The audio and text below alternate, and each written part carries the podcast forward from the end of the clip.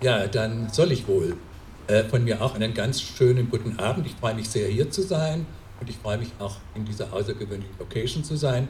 Ich habe mit diesem Buch erstaunlicherweise eine sehr äh, große, zahlreiche Lesereise gemacht, aber im Freien waren wir noch nie und da soll es ja ganz besonders schön sein.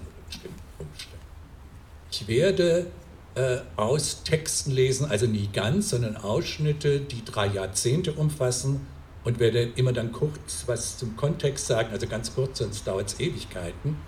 Äh, und fange an mit einem Text, den ich 1986 publiziert habe und der wahrscheinlich 1985 geschrieben wurde, denn in dem Text selber ist statt HIV noch von HTLV 353 die Rede und es war dann so 86, als sich das verändert hat.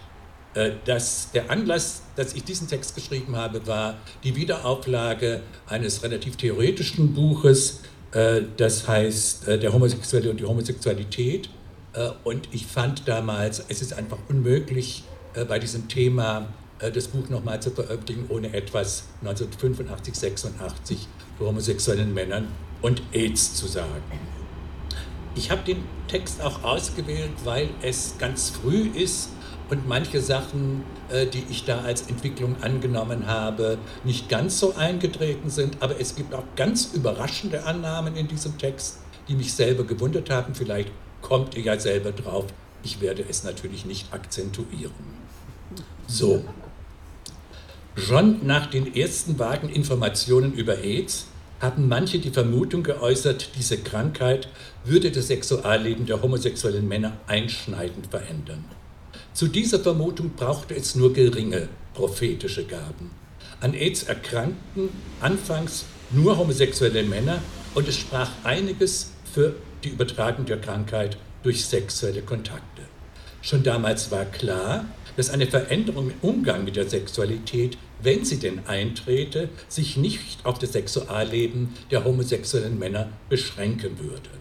Das Sexuelle ist nicht teilbar und auch die Sexualität ist nicht in der Weise geteilt, wie es die inzwischen geläufige Rede von den verschiedenen Sexualitäten nahelegt. Die Unterschiede zwischen den verschiedenen Formen der Sexualität erscheinen zwar so imponierend, dass sie als voneinander unabhängig wahrgenommen werden, in Wahrheit sind die differenten Sexualitäten aber durch ein System von Abhängigkeiten miteinander verflochten. Das sexuell Normale erhält seine Bestimmung erst durch das sexuell Absonderliche, wie umgekehrt das sexuell Absonderliche sich erst über das sexuell Normale konstituiert. So bestehen zwischen der Heterosexualität und der Homosexualität auch keine grundsätzlichen, sondern nur graduelle Differenzen. Eingriffe in die eine Form der Sexualität wirken sich, sofern sie tief genug gehen, allemal auf die Sexualität in ihrer Gesamtheit aus. Zwar kommt es wegen der trotzdem bestehenden relativen Unabhängigkeit der verschiedenen Formen der Sexualität voneinander zu Ungleichzeitigkeiten in der Wirkung solcher Eingriffe, letztlich aber erweist sich, dass isolierte Eingriffe in das Sexuelle nicht möglich sind. Sollte AIDS, wie manche befürchten und viele hoffen, eine sexuelle Kehre unter den homosexuellen Männern bewirken, wird sich mit einer zeitlichen Verzögerung auch der Umgang der Heterosexuellen mit ihrer Sexualität verändern. Homosexuelle Männer seien, so war von Infektologen zu vernehmen, das Indikatorenkollektiv für AIDS und die mit ihm zusammenhängenden Krankheitssymptome. Bei ihnen zeige sich nur früher, was auch für andere zu erwarten sei. Indikatorenkollektiv sind sie auch in dem Sinne, dass an ihnen früher abgelesen werden kann, in welche Richtung AIDS die Sexualität zwingt. AIDS hat, das, inzwischen, das ist inzwischen nicht mehr zweifelhaft, die Stellung der Homosexuellen in der Gesellschaft einschneidend verändert. Umgemodet wird durch AIDS auch die Sexualität der Homosexuellen. Bewerkstelligt wird es freilich nicht von AIDS allein, das heißt von der Krankheit als solcher. Gewiss, AIDS ist eine schwere, tödliche Erkrankung. Aber AIDS ist, nicht, ist längst nicht mehr diese Krankheit allein. Die physische Krankheit war vom Moment, Moment ihres Bekanntwerdens von wuchernden Bildern umstellt, die ängstigend und stigmatisierend wirkten. AIDS ist eine Metapher für die Folgen des laxen Umgangs mit der Sexualität. AIDS soll eng mit einem bestimmten Lebensstil verknüpft sein. An AIDS erkranken, abgesehen von den Hämophilen, von denen man das Gegenteil immer schon besser wusste, vor allem Außenseiter und Randständige sowie solche, die mit denen zu intim waren und sich zu nah mit diesen eingelassen haben. Nachgewiesen wurde das die Krankheit verursachende Virus im Blut, im Schweiß, in Sperma und in Tränen. Alles Stoffe, aus denen die Mythen und die Leidenschaften zusammengesetzt sind. Und diese Metaphern kleben fest an den Kranken, die sich von ihnen ebenso wenig freimachen können wie diejenigen, die sie behandeln oder über sie nachdenken. Für homosexuelle Männer wird der Umgang mit AIDS dadurch erschwert, dass der Ausbruch der Krankheit, aber auch schon der Nachweis von HIV-Antikörpern zum Verräter ihrer geheim gehaltenen Sexualität werden könnte. AIDS deckt auf, was viele verborgen haben, weil sie fürchteten, sonst sozial deklassiert zu werden. Die Krise, in die ein verheirateter homosexueller Mann, natürlich heterosexuell verheiratet 85, in die ein verheirateter homosexueller Mann äh, mit verheimlichten homosexuellen Beziehungen nach einem positiven HIV-Test gerät, wird nicht nur durch seine Angst vor dem Tod ausgelöst. AIDS bzw. ein positives Testergebnis sprechen statt derjenigen, die wegen der Diffamierung der Homosexuellen stumm bleiben. Die Krankheit zerstört den Schein von Wohlanständigkeit und bringt die Identifikation mit der homophoben Gesellschaft ins Wanken. Die Angst eines homosexuellen Mannes vor AIDS ist die Angst davor zu sterben. Zugleich ist sie aber auch die Angst vor dem psychosozialen Tod, der eintreten könnte, noch bevor man gestorben ist. Inzwischen, ich springe jetzt mal, inzwischen ist es nicht mehr die Homosexualität allein, die das Virus hervorbringt, nach dem, was verlautbart wird und verbreitet, sondern die Promiskuität als solche oder genauer gesagt die außerhalb der monogamen Ordnung platzierten Intimkontakte.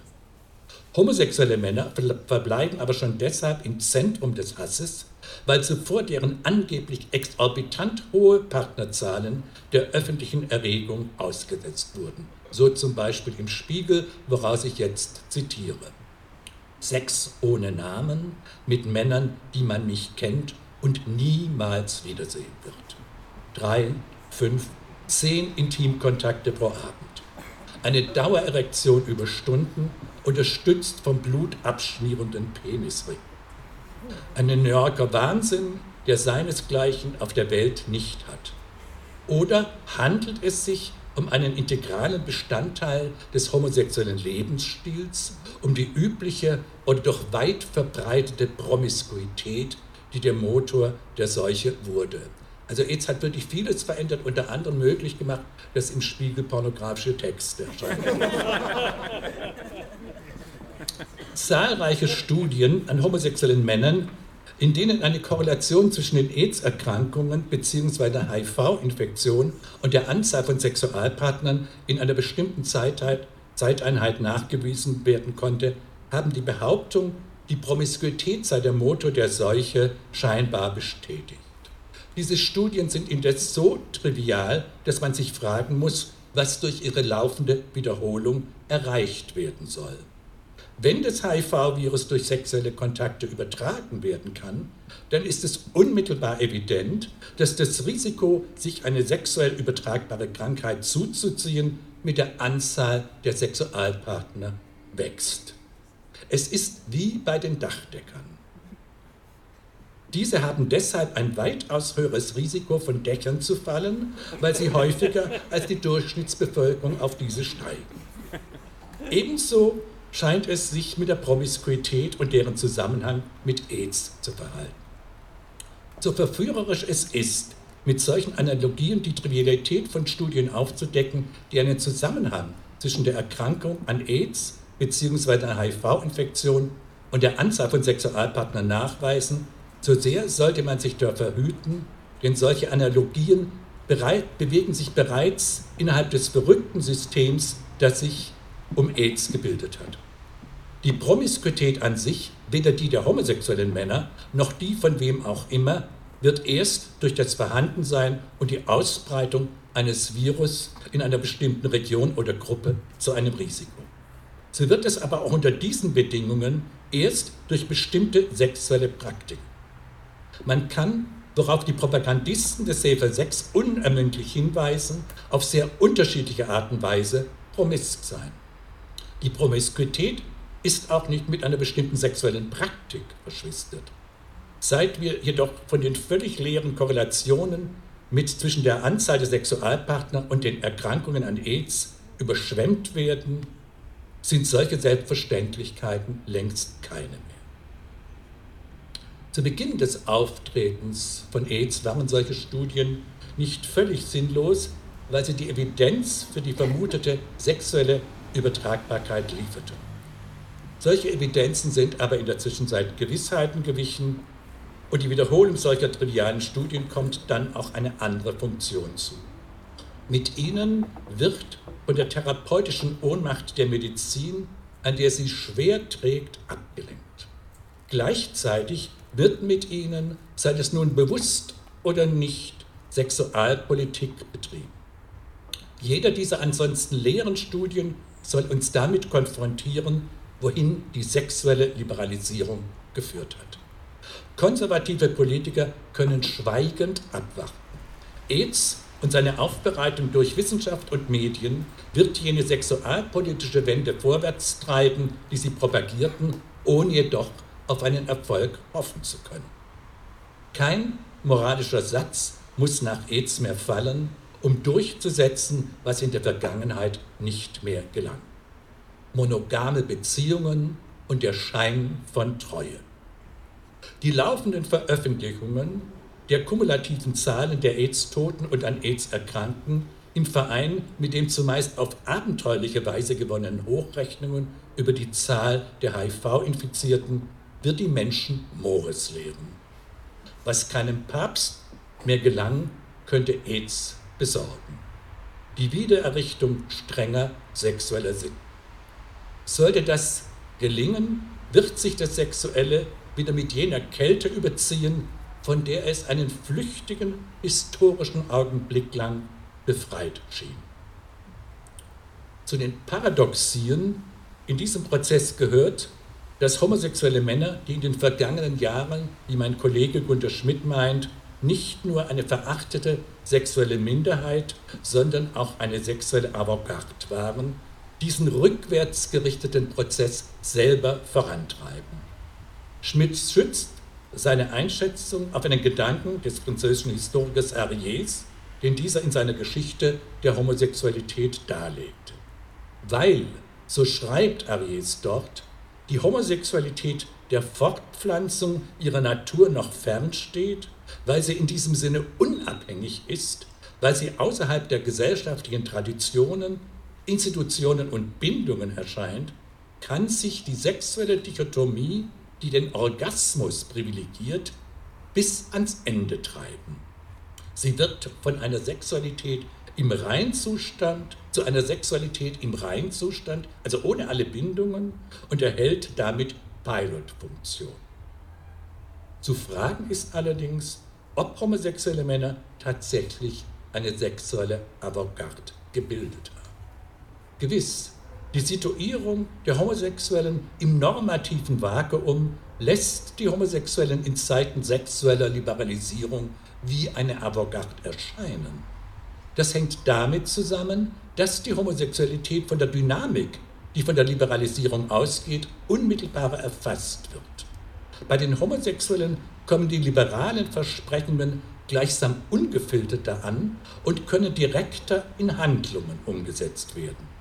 Sie müssen im Gegensatz zu den Heterosexuellen keine Traditionen abstreifen und Bindungen abschütteln, um das tun zu können, was die sexuelle Liberalisierung verspricht.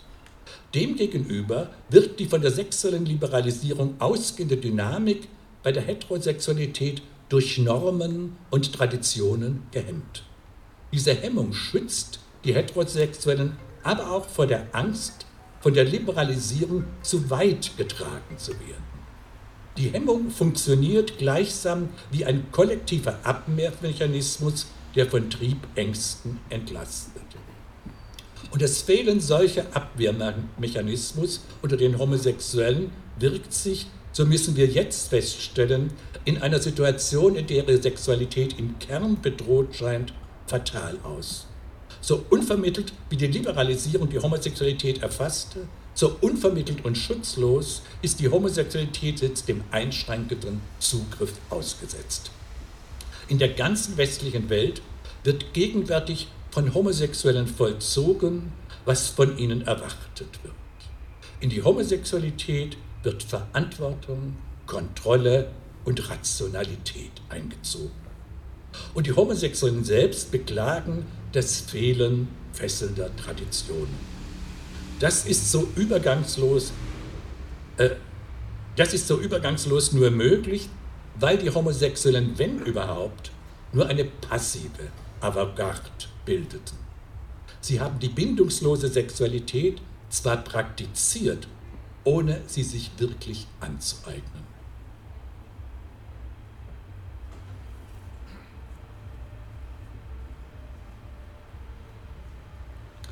Kein homosexueller Mann hat zu sich und seiner Sexualität inzwischen noch die gleiche Beziehung, wie sie vor dem Auftreten von AIDS hatte.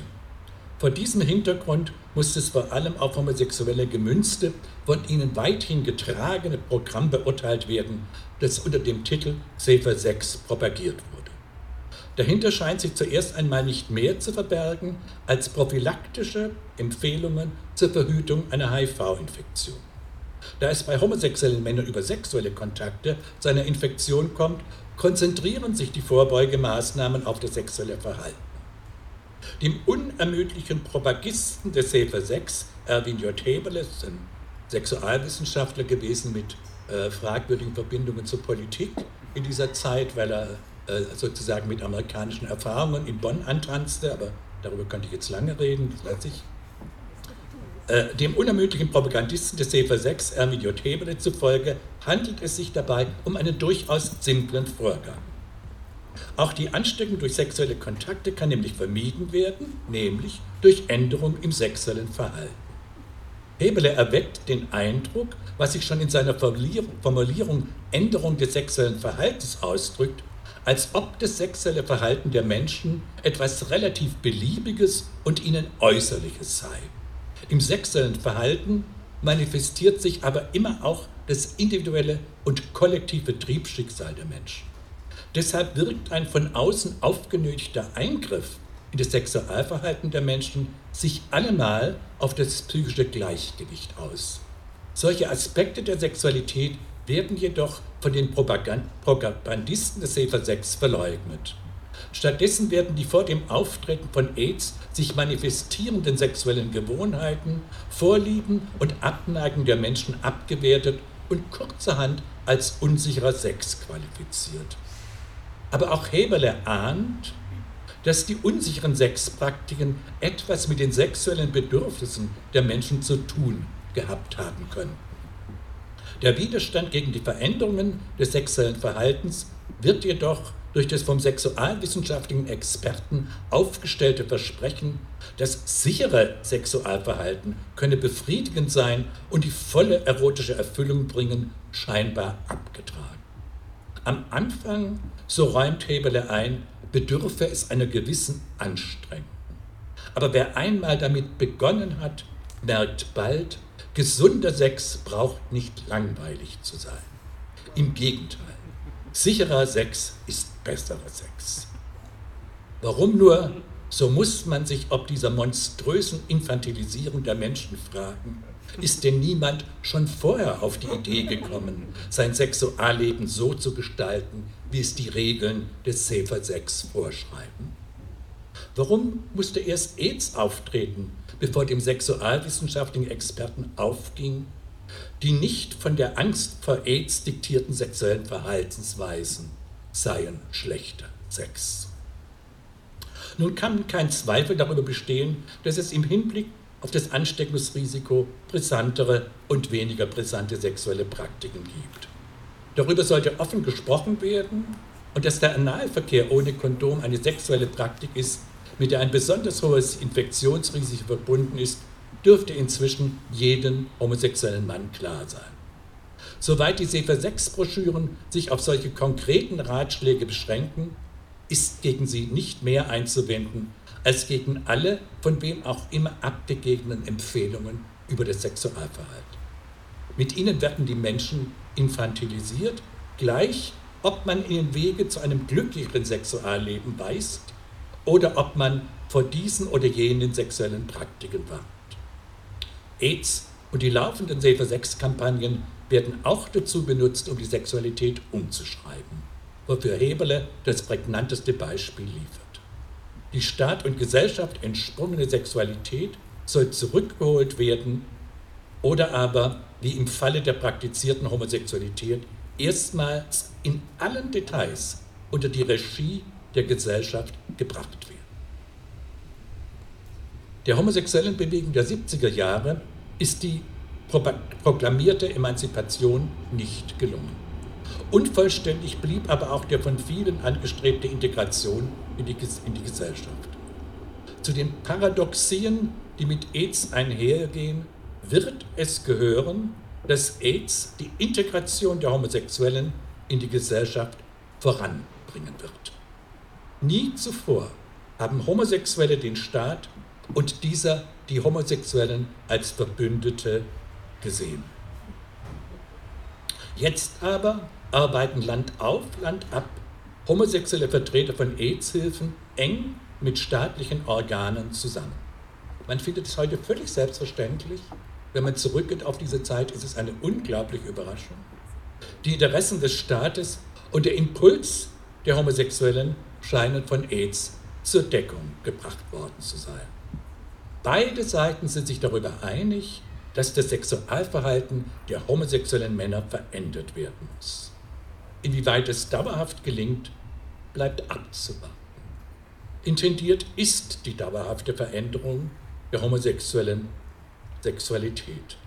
Abzulesen ist es auch an den ideologischen Präambeln der Sefer 6 Broschüren, in denen es keine Erinnerung an die vorausgegangene Sexualität gibt.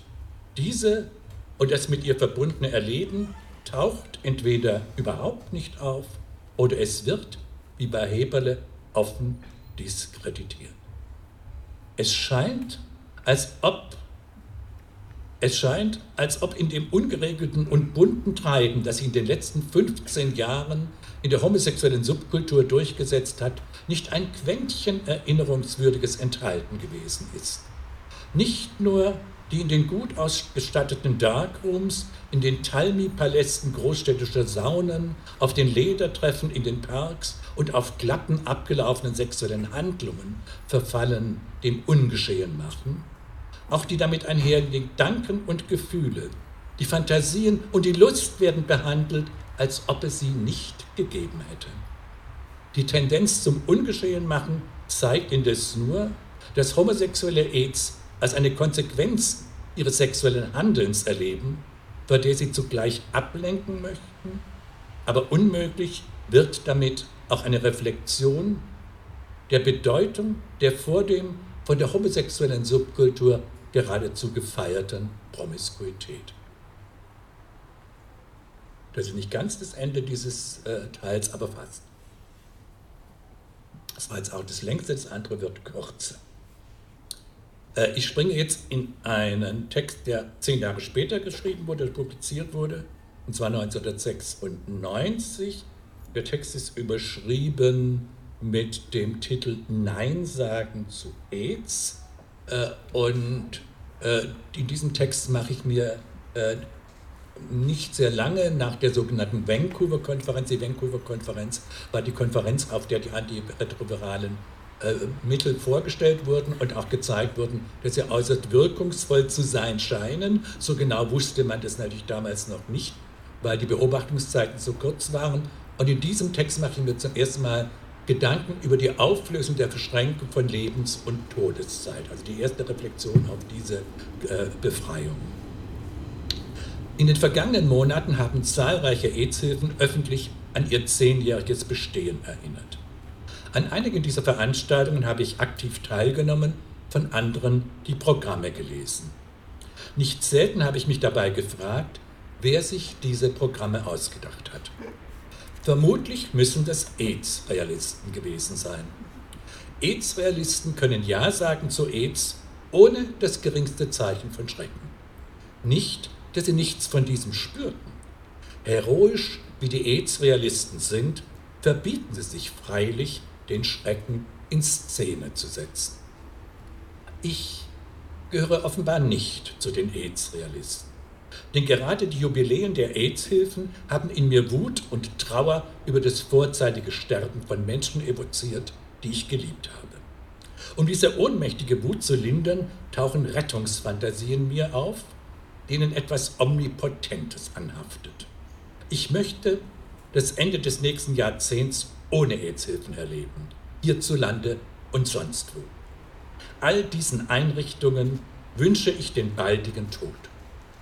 Schon heute freue ich mich auf den Tag, an dem die AIDS-Hilfen beerdigt werden können. Was für ein Fest wird das werden, groß und dionysisch schön. Ein Fest fürs Leben, das wegen der Schrecken der Traumata, die wir erlitten haben, freilich nur ganz langsam zurückkehrt. Ein Fest für eine andere als die von AIDS gezeichnete Sexualität, die frei ist von der Unmittelbarkeit des Todes, in der die Lust auf die Lust sich wieder unmittelbar und ungestörter anmelden kann. Während ich in Gedanken diese Situation durchspiele, nehme ich ein Bad. Mit den Händen streiche ich über meinen Körper die Beine entlang. Am linken Unterschenkel spüre ich auf der Haut eine aufberaute kreisförmige Stelle. Wenn ich auf dem Wasser gestiegen bin, werde ich mir diese Stelle mit der Lupe ansehen. Aufbewahrt wird diese Lupe jetzt im Badezimmerschrank. Vor dem habe ich sie bei meinen Gängen über die Flohmärkte zum Vergrößern von Silberstempeln benutzt.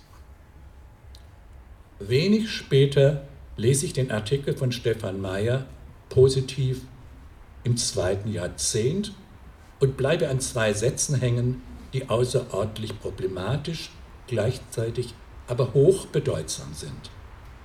In diesen macht sich Stefan Mayer Gedanken über die Auswirkung der möglich gewordenen Verlängerung der Lebenszeit durch die neuen AIDS-Therapien. Und er schreibt, diese Verlängerung der Überlebenszeit wird dabei sowohl als Rückgewinnung von Lebensmöglichkeit wie auch von Lebensnotwendigkeit erfahren und hat durchaus ambivalente Züge. Denn der Tod in den besten Jahren ist auch eine Rettung vor der Mühsal des Alters, das Ende des Lebens mit Schrecken, ein Bewahren eventuell vor einem Leben mit Schrecken ohne Ende. Schon wieder ertappe ich mich dabei, Nein zu sagen. Dieses Mal zu dem falschen Trost, der hier gespendet wird.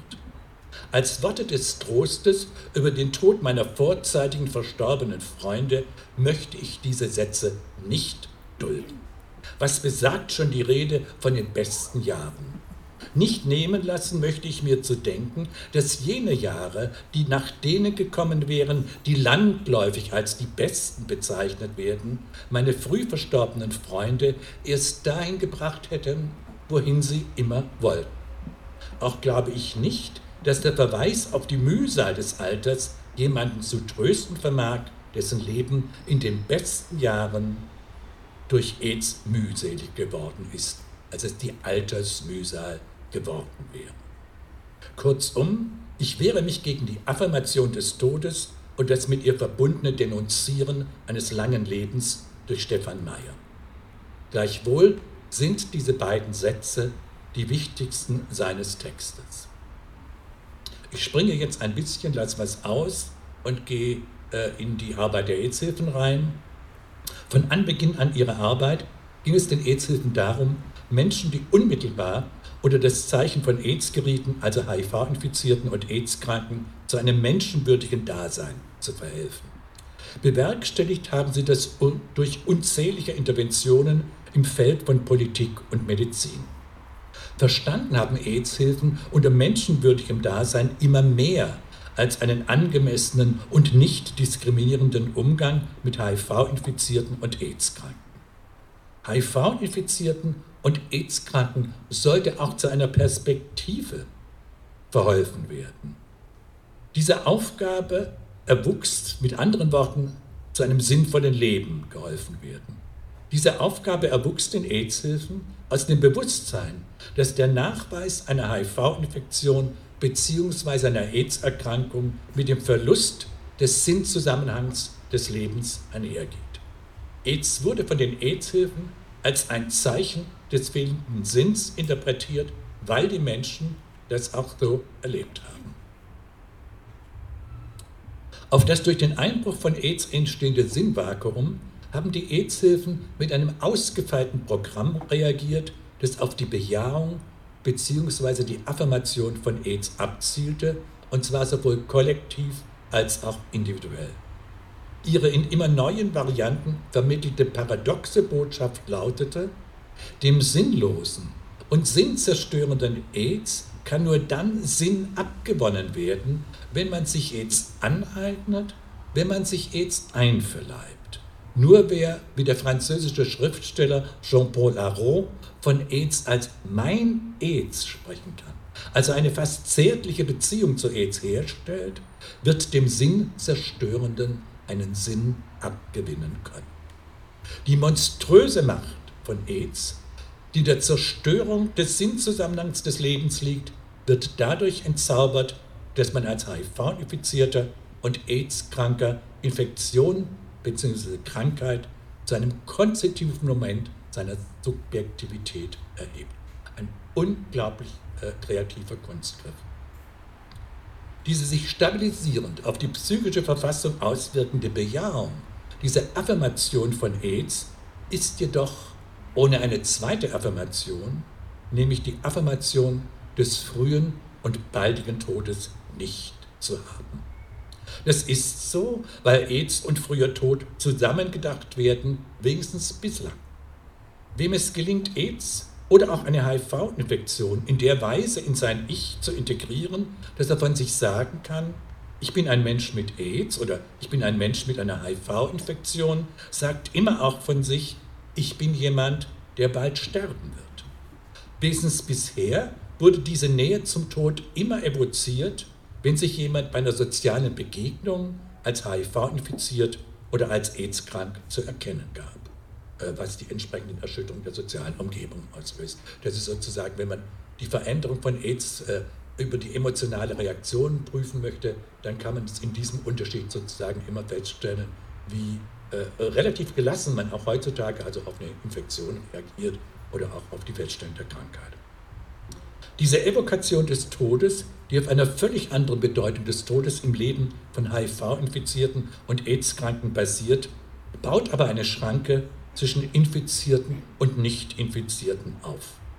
Eine Schranke, die unüberwindlich ist. Gute Menschen möchten von dieser Schranke zwar nichts wissen. Sie verleugnen die Trennungslinie, die zwischen Infizierten und Nicht-Infizierten verläuft, durch allerlei Manöver, maskieren damit aber eigentlich nur ihre eigenen Ängste vor dem Tod.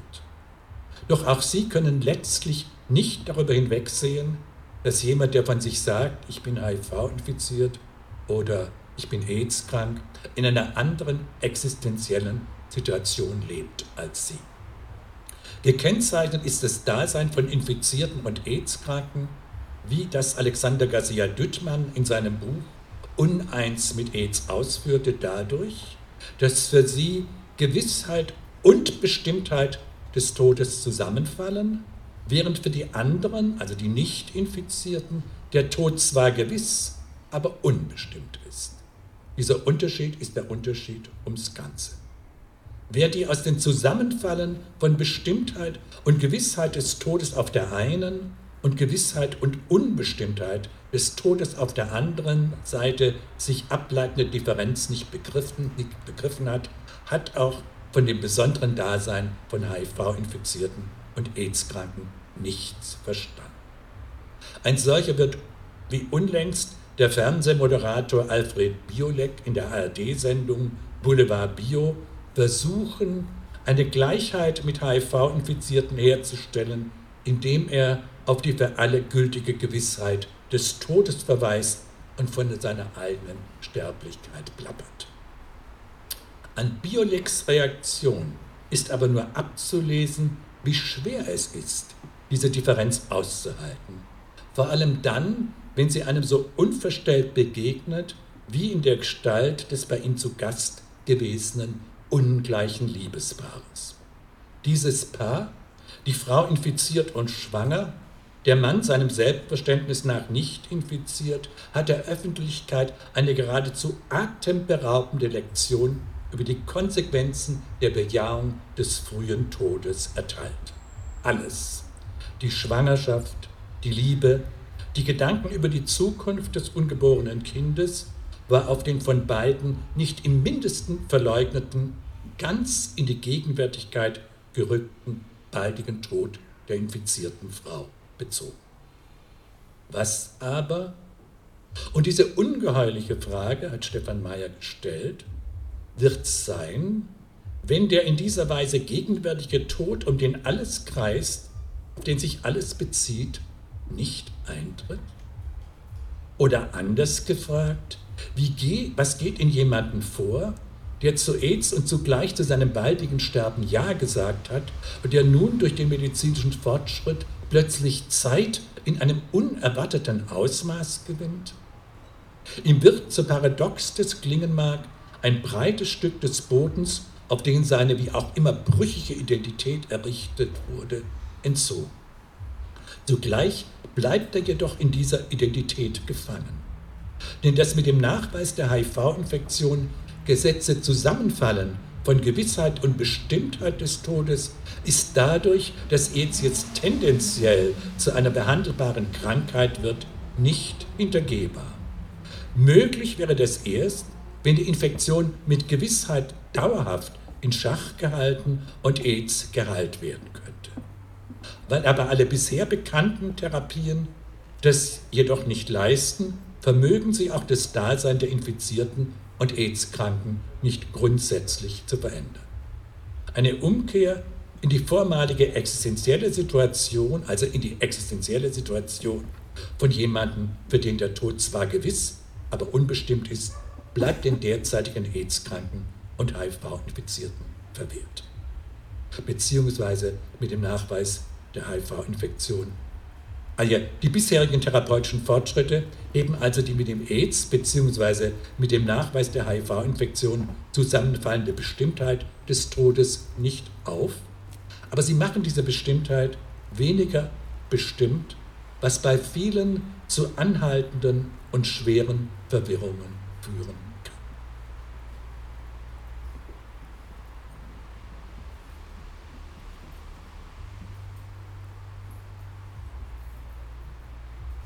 Wie viel Zeit habe ich denn schon gebraucht? äh, also ich springe jetzt in den einen, ich lese den einen Text, den ich habe, sonst wird es zu viel. Wir wollen ja auch noch miteinander sprechen. Äh, lass den Text aus, den ich auch noch vorgesehen hatte, der äh, wieder zehn Jahre später geschrieben wurde und auf eine Rede in der Paulskirche, wo ich öfter mal war, zurückgeht, kommt aber auch gleich eine. Der ist überschrieben mit Abschied von AIDS. Also ich bin dann in Gedanken sozusagen schon so weit, äh, von AIDS sich zu verabschieden, wo es dann darum geht, dass alles das, was um AIDS an Vorstellungen, Bestimmtheiten kreist, keine Gültigkeit mehr hatte durch das, was inzwischen passiert ist, aber dem schwierigen Prozess, dass sehr viele, die äh, praktisch, aber zum Teil auch theoretisch mit AIDS und äh, AIDS-Arbeit und AIDS-Politik zu tun hatten, sich von diesem alten AIDS, wie ich das genannt habe, nicht verabschieden wollten, sondern richtig an ihm festhalten. AIDS-Hilfen haben das ganz oft gemacht, auf jede neue, äh, also oft auf neue Zahlen, die kamen, hat man ja gesagt, ist immer noch ganz schrecklich und äh, man stirbt. Der Frankfurter AIDS-Hilfe hat dann eine Plakataktion gemacht äh, äh, und hat gesagt, also dass man dann immer noch an AIDS stirbt. oder auch nur eine Sekunde daran zu denken, was dann jetzt gerade jetzt für die HIV-Infizierten bedeutet, die sich ein Stück weit von der Todesangst entfernt haben. Aber den Text lasse ich weg. Aber es gab so etwas, wie ich fand, der Notwendigkeit einer Verabschiedung von AIDS und eine andere Begrifflichkeit und eine andere Haltung dazu. Ich werde stattdessen einen Text lesen, der gar keinen richtigen zeitlichen Bezug hatte, äh, der aber 2012 geschrieben wurde, auch für eine Veranstaltung in die Paulskirche, wohin ich dann aus Berlin nochmal zurückgekehrt bin. Der ist überschrieben mit der Überschrift Die Zeit der Trauer. Wie lange ist es her, dass um schwule Männer, die an AIDS gestorben waren, zum ersten Mal öffentlich getrauert wurde? Ich erinnere mich nicht mehr genau daran. Es könnte Anfang der 90er Jahre des vorigen Jahrhunderts gewesen sein. Woran ich mich jedoch erinnere, ist mein Gefühl der Erleichterung auf dieses öffentliche Betrauern schwulen Lebens. Nun, so dachte ich mir, wo wir unsere gestorbenen Freunde öffentlich betrauern und ihre Namen nennen können, können sie uns auch nicht mehr Interessen werden. Den nicht wenigen Beerdigungen in dieser, diesen Zeiten ging etwas voraus, was mir wie ein Raub der Toten durch ihre Familien vorkam. Nicht, dass diese um ihre an AIDS gestorbenen Söhne nicht getrauert hätten, aber aus ihrer Trauer sollte sowohl AIDS als auch das schwule Leben ausgeschlossen bleiben. Trauern durfte unter solchen gar nicht so selten vorkommenden Bedingungen nur jene, die so tun konnten, als ob es das schwule Leben des Toten nie gegeben hätte. Ausgeschlossen wurde von diesen Beerdigungen in kalter Konsequenz die Repräsentanten des schwulen Lebens, die Freunde und mitunter auch der Geliebte des Toten. Ihnen wurde ein wichtiger Raum und Ort für ihre Trauer vorenthalten. Judith Butler hat in einem Interview, das sie im Juli 2010 in Jungle World publiziert hat, oder da ist es veröffentlicht worden, daran erinnert, dass sie in der AIDS-Krise gegen den Skandal gewettert habe, der darin lag, dass Homosexuelle ums Leben kommen, ohne dass explizit und öffentlich um sie getrauert wird. In der mangelnden öffentlichen Beachtung des Verlustes durch AIDS habe sich Homophobie darin ausgedrückt, dass man Schwule und Lesben als unbetrauerbares Leben ansieht. Ob Homophobie für derartige Reaktionen der angemessene Begriff ist, möchte ich dahingestellt sein lassen. Offenkundig ist jedoch, dass die Verbannung der anderen Sexualität aus der Trauer bis weit in die Familien hineinreichte. Diese Exklusion des Expliziten zeugt von Feindseligkeit gegenüber dem schwulen Leben, das die gestorbene Person geführt hat. Den Toten wurde gleichsam stumm hinterhergerufen, ein falsches Leben geführt zu haben.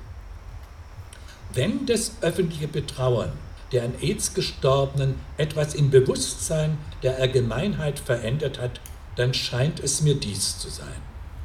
Man kann an AIDS sterben, ohne ein falsches Leben gelebt zu haben. Oder positiver und zutreffender ausgedrückt, man kann ein richtiges Leben gelebt haben und trotzdem an AIDS sterben. Die öffentlichen Denkveranstaltungen für die an AIDS Gestorbenen waren von Anfang an auch ein Ort für die Trauerarbeit, die denjenigen abverlangt wird, die den Verlust einer geliebten Person zu beklagen haben. Dass Trauer psychische Arbeit ist, hat Sigmund Freud in seinem bemerkenswerten Text Trauer und Melancholie deutlich gemacht. Die schwere Trauer nach dem Verlust einer geliebten Person ist ihm zufolge gekennzeichnet durch eine schmerzliche Stimmung, den Verlust des Interesses für die Außenwelt, sobald, sobald sie nicht an die Verstorbenen mahnt, den Verlust der Fähigkeit, irgendein neues Liebesobjekt zu wählen, was den Betrauernden ersetzen hieße, und die Abwendung von jeder Leistung, die nicht mit dem Andenken des Verstorbenen in Beziehung steht.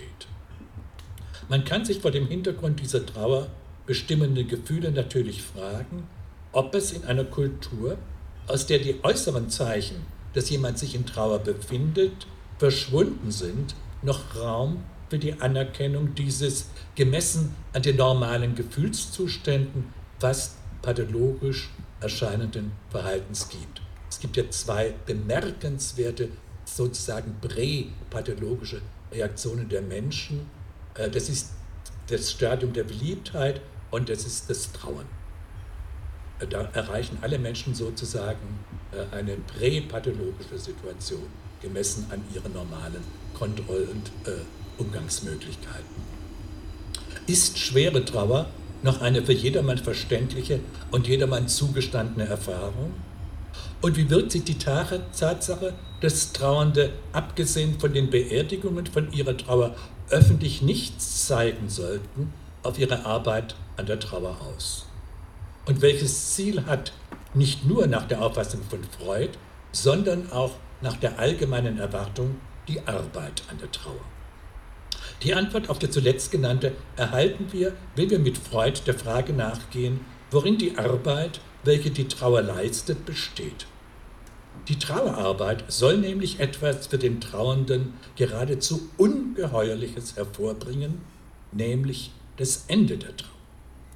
Ungeheuerlich ist diese Vorstellung deshalb, weil im Moment des Verlustes einer geliebten Person häufig die nicht ohne eine Beimischung von Groll erhobene Frage auftaucht, wie man denn ohne sie weiterleben soll. Dies erscheint den Trauernden am Anfang des Trauerns völlig unmöglich. Aber die Realitätsprüfung hat, wie Freud das ausdrückte, gezeigt, dass das geliebte Objekt nicht mehr besteht und er lässt nun die Aufforderung, alle Libido, also alle positiven Gefühlsstrebungen aus ihren Verknüpfungen mit diesem Objekt abzuziehen. Gegen diese aus der Realität kommende Aufforderung, sich von dem verlorenen Objekt zu lösen, sträubt sich das trauernde Subjekt über geraume Zeit mit aller Heftigkeit. Das drückt sich auch darin aus, dass Trauernde auf die auf das Ende der Trauer verweisende Bemerkung, die Zeit wird dein Leid heilen, nicht selten mit Empörung reagieren. Diese Empörung hat verschiedene Facetten. Denn wer außer den Trauernden selbst könnte ermessen, welche Bedeutung der geliebte und begehrte Mensch für diesen hatte? Und welcher Trauernde kann den Hinweis ertragen, eines Tages einen anderen zu lieben und zu begehren, wo er nicht einmal den Gedanken daran erträgt, alleine weiterzuleben?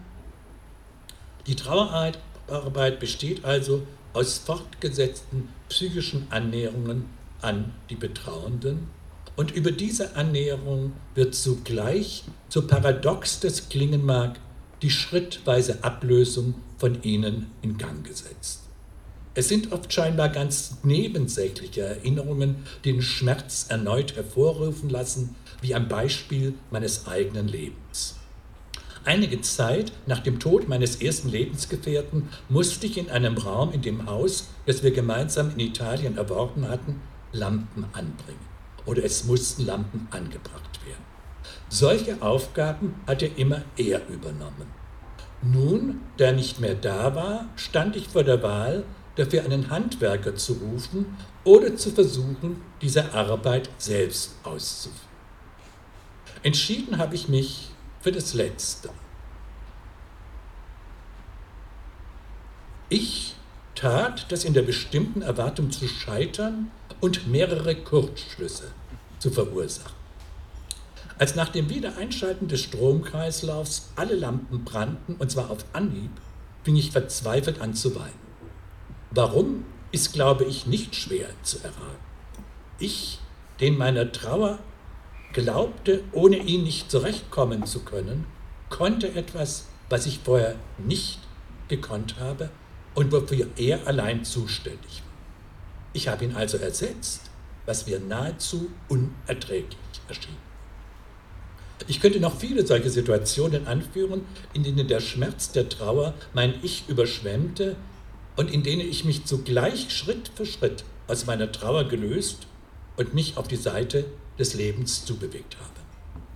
Es ist, so sagt der Philosoph und Psychoanalytiker Sergio Benvenuto, eines der erbarmungslosesten Gesetze des Lebens, dass im Laufe der Zeit selbst unsere liebsten Verstorbenen oft vergessen werden.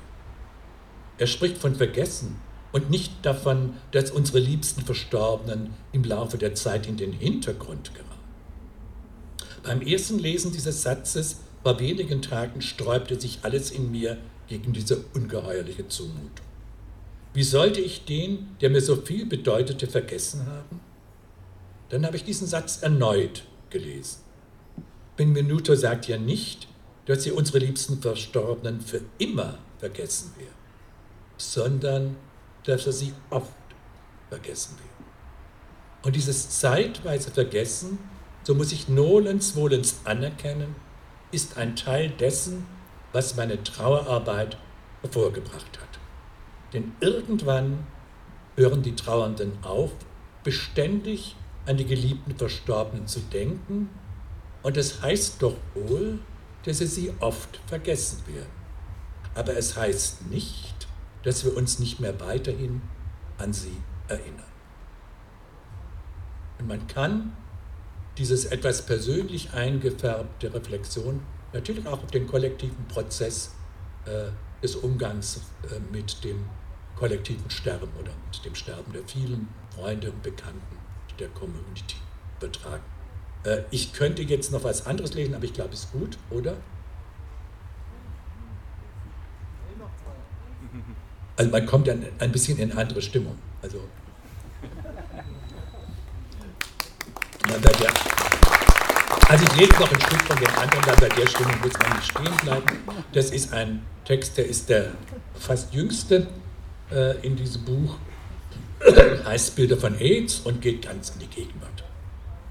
HIV ist medizinisch gesehen eine komplizierte, aber gut behandelbare Virusinfektion. Und die dafür inzwischen zur Verfügung stehenden Medikamente sind im Vergleich mit den vorigen relativ nebenwirkungsarm und wird eine HIV-Infektion frühzeitig entdeckt und behandelt, unterscheidet sich die Lebenserwartung von Menschen mit HIV wahrscheinlich nicht von der Lebenserwartung von Menschen ohne HIV.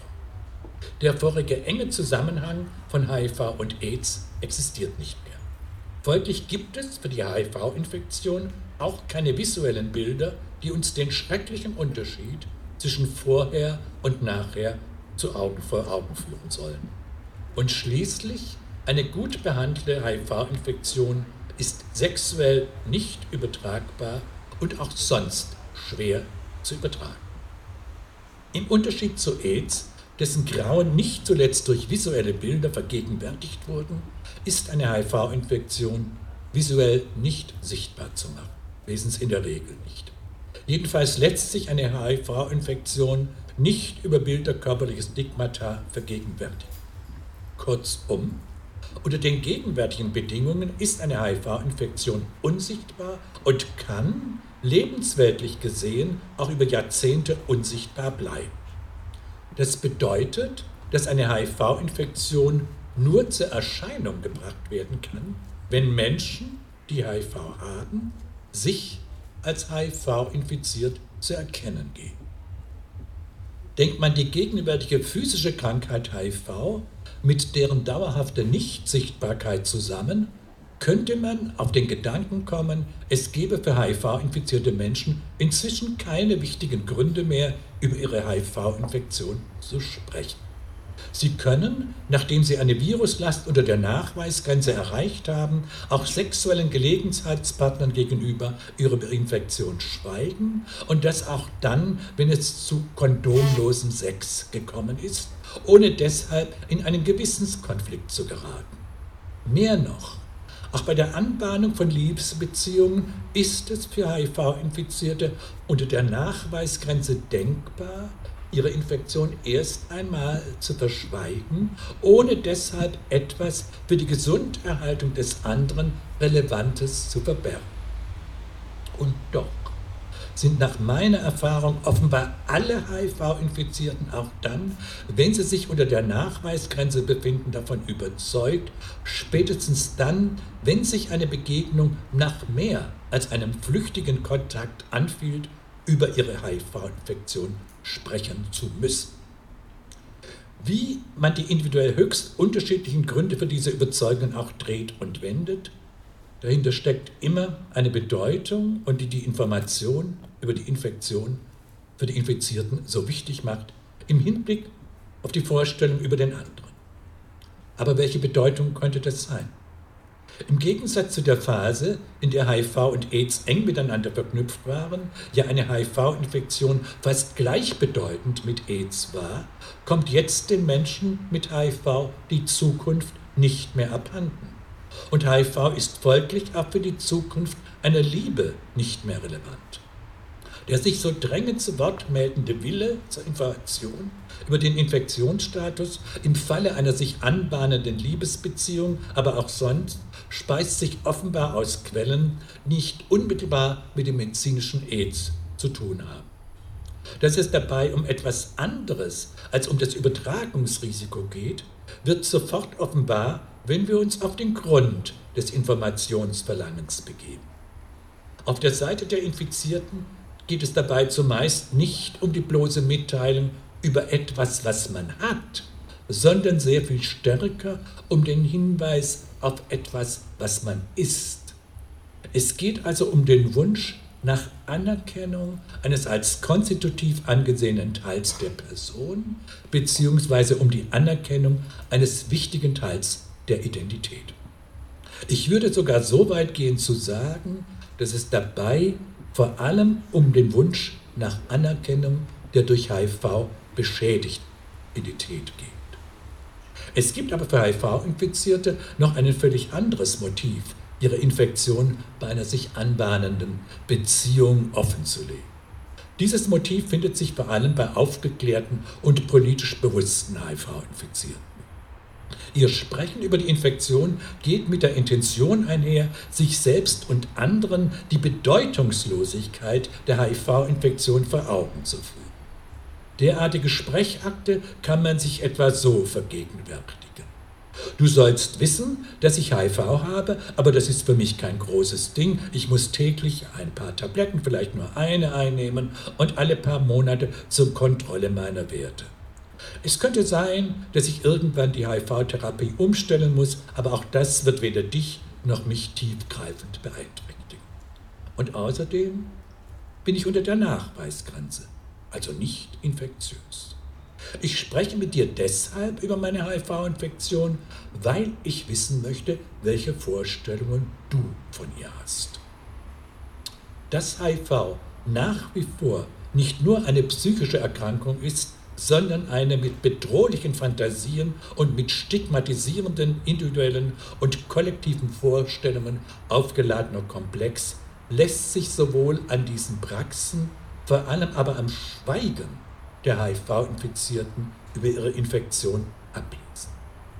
Wenn HIV-Infizierte über ihre Infektion schweigen, tun sie das zumeist, um sich vor potenziellen Diskriminierungen, Zurückweisungen und Ausgrenzungen zu schützen.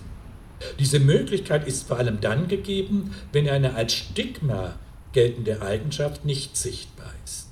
Unter solchen Bedingungen kommt es bei den Diskreditierbaren häufig zu der Überlegung, ob es für das psychische und soziale Wohlbefinden nicht besser wäre, wenn sie die HIV-Infektion in bestimmten Situationen oder auch ganz generell aktiv verstecken. Und es macht nun mal einen erheblichen Unterschied zu wissen, dass man diskriminiert werden kann oder offen und real diskriminiert zu werden, auch wenn diese Unterschiede oft verwischt werden. Aber als alter Materialist muss man einfach an die Schmerzen denken, die man leiden muss in einem Fall. Und antizipierter Schmerz ist etwas anderes als den erlittenen Körperschmerz. Zwar kann man das Verschweigen der Infektion mit einigem Recht als ein durch das Stigma hervorgegebener Zwang zur Täuschung bezeichnen. Allerdings müssen wir uns dann fragen, worüber denn jemand hinweggetäuscht werden soll, der seine HIV-Infektion verschweigt. Ist es nur die HIV-Infektion als solche, die versteckt werden soll? Oder sind es nicht auch fantasierte Annahmen darüber, was die HIV-Infektion über die infizierte Person verraten könnte? Offenbar gelingt es weder den HIV-Infizierten noch den anderen, die Infektion als Infektion und nicht mehr zu betrachten. Das hängt auch mit unserem ganzheitlichen Verständnis zusammen, das ja immer nach der gesamten Lebenspraxis, auch nach den psychischen Dispositionen und unbewussten Vorgängen fragt. Also da geht man sozusagen tiefer rein und erwartet auch, dass man tiefergehende Antworten gibt. Dadurch geraten auch persönliche Eigenschaften und Verhaltensweisen in den Blick, was nicht selten zu Normierungen und Pathologisierungen führt. Es sind vor allem solche vermeintlichen oder tatsächlichen persönlichen Eigenschaften und die damit zusammenhängenden Fantasien, die zur Distanzierung und Ausgrenzung auf der einen Seite und zum Schweigen auf der anderen Seite führen. Nach langem Nachdenken glaube ich inzwischen, dass es vor allem eine im Nahverhältnis besonders wirksame Fantasie ist, die zur Distanzierung von Infizierten führt. In dieser Fantasie sind die Infizierten Verführer. Sie haben es schließlich gewagt, die von der Prävention gezogenen Grenzen und die kulturell verordnete Mäßigung der Sexualität zu überwinden. Für diese Grenzüberschreitung werden die HIV-Infizierten insgeheim bewundert und beneidet. Aber sie sind zugleich gefährlich weil sie die eigenen Wünsche nach einer grenzenlosen Sexualität zum Klingen bringen können. Und das führt dann unter anderem zu den von vielen HIV-Infizierten beklagten sexuellen Zurückweisungen auf den ersten Blick mag diese Interpretation weit hergeholt erscheinen.